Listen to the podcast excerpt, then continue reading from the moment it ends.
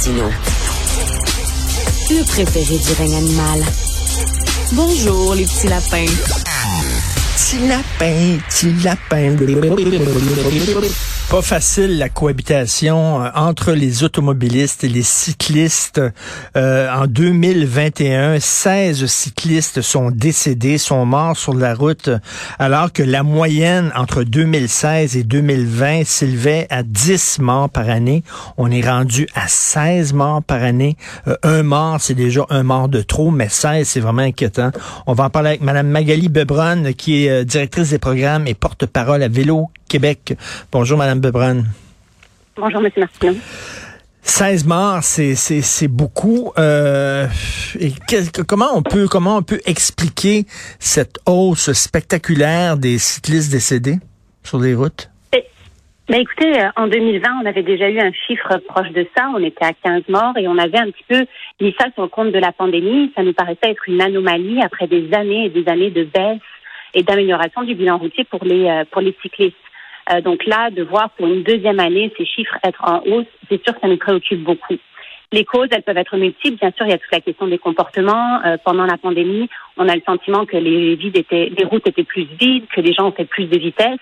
Mais les comportements, c'est seulement une partie de l'équation. Puis il faut aussi regarder du côté des types de véhicules et puis du côté des aménagements physiques dans les villes, dans les milieux de vie, qui ont une grosse part à jouer quand on parle de sécurité routière. Est-ce que c'est surtout à Montréal, ça, ces décès-là, dans la région de Montréal? J'entendais le, le porte-parole de la SAQ euh, hier nous dire qu'effectivement 40 des décès de piétons et de cyclistes avaient eu lieu à Montréal. C'est pas surprenant parce que c'est vraiment là que les parts modales de déplacement à pied à vélo sont les plus élevées. C'est là où il y a la plus grande densité. On est amené à cohabiter justement entre usagers vulnérables et le reste des véhicules. Écoutez, je, je, je vais l'avouer, là, euh, à Montréal, il y a tellement de détours, de, de, de travaux, de nids etc.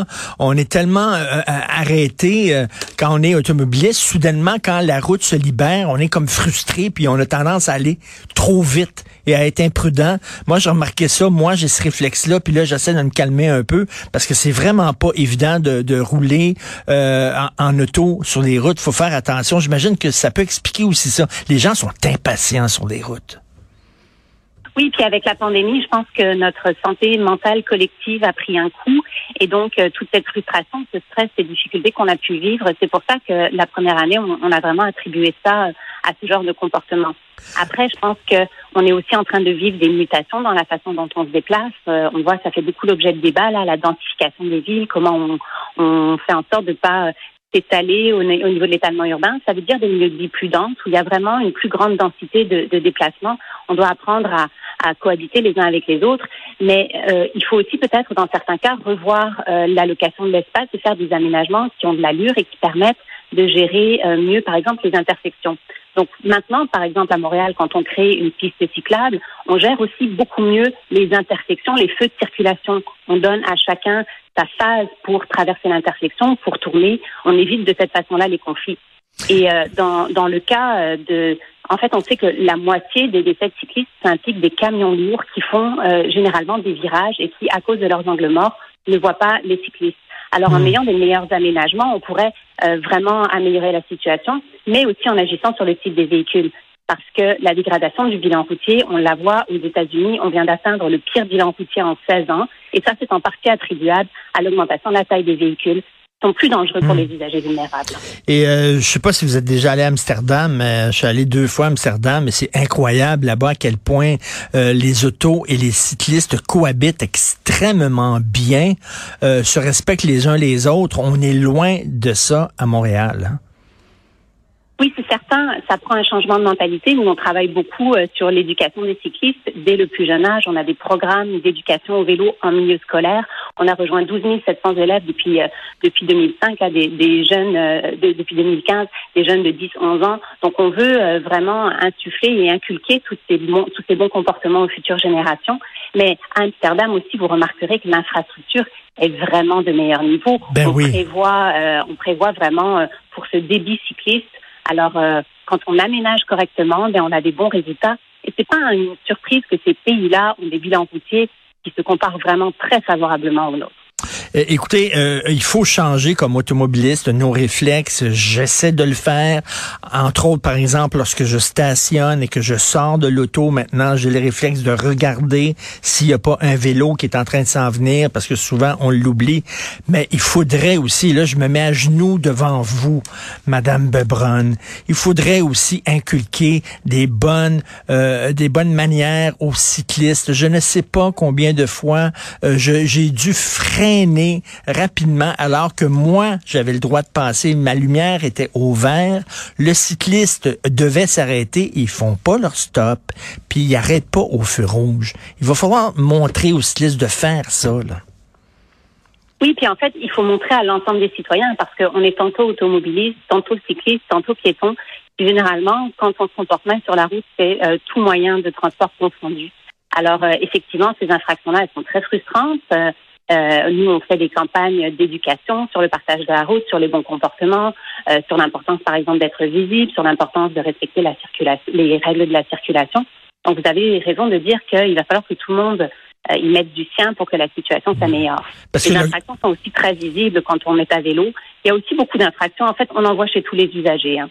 Donc, euh, je pense que collectivement, les Québécois, on a besoin de devenir plus courtois et d'être plus attentifs aux autres. Oui, et le, le, le, code de la route est très, très clair. Là.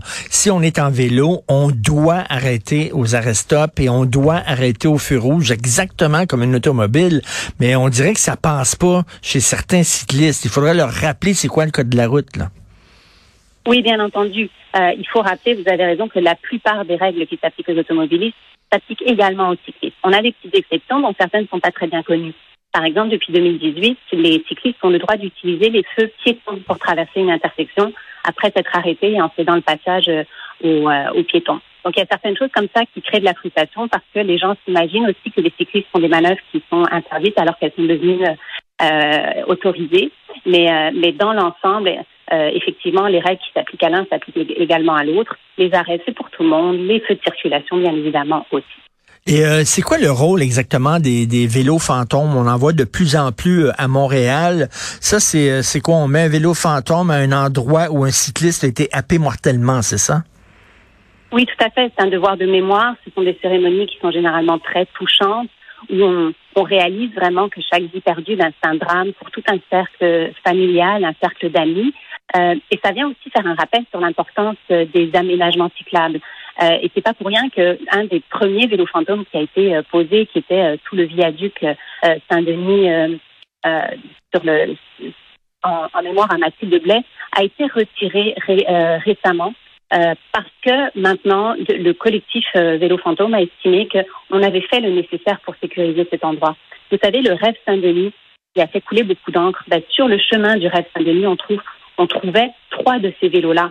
Alors, ça vient montrer l'importance euh, que cet aménagement-là était vraiment, vraiment nécessaire pour venir sécuriser les déplacements parce que c'est pas normal que sur une seule rue comme ça, on ait trois décès. Non, absolument pas. En tout cas, il faut se rappeler, nous sommes tous automobilistes, cyclistes et piétons. on dirait que lorsqu'on est piéton, on oublie qu'il y a des automobiles et des vélos. Lorsqu'on est cycliste, on oublie qu'il y a des piétons et des, des autos. Et quand on est automobiliste, on oublie qu'il y a des vélos et des piétons.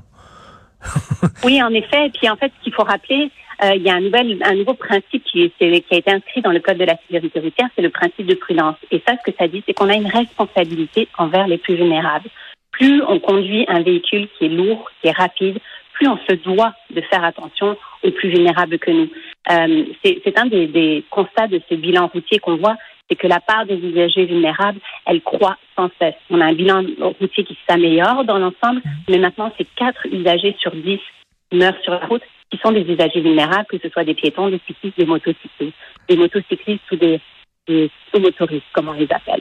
Alors, euh, vous savez, on a beaucoup amélioré les choses en, en multipliant euh, les dispositifs de sécurité sur les voitures, mais on a un peu tendance à oublier que tous ces dispositifs, ils ne font rien pour les personnes qui ne sont pas protégées par une carrosserie. Alors, ça veut dire qu'on doit être extrêmement prudent envers eux. Tout à fait. Ben, bonne saison de vélo, euh, Madame Magali Bebron. Merci beaucoup. Merci à vous. Merci. Bonne journée.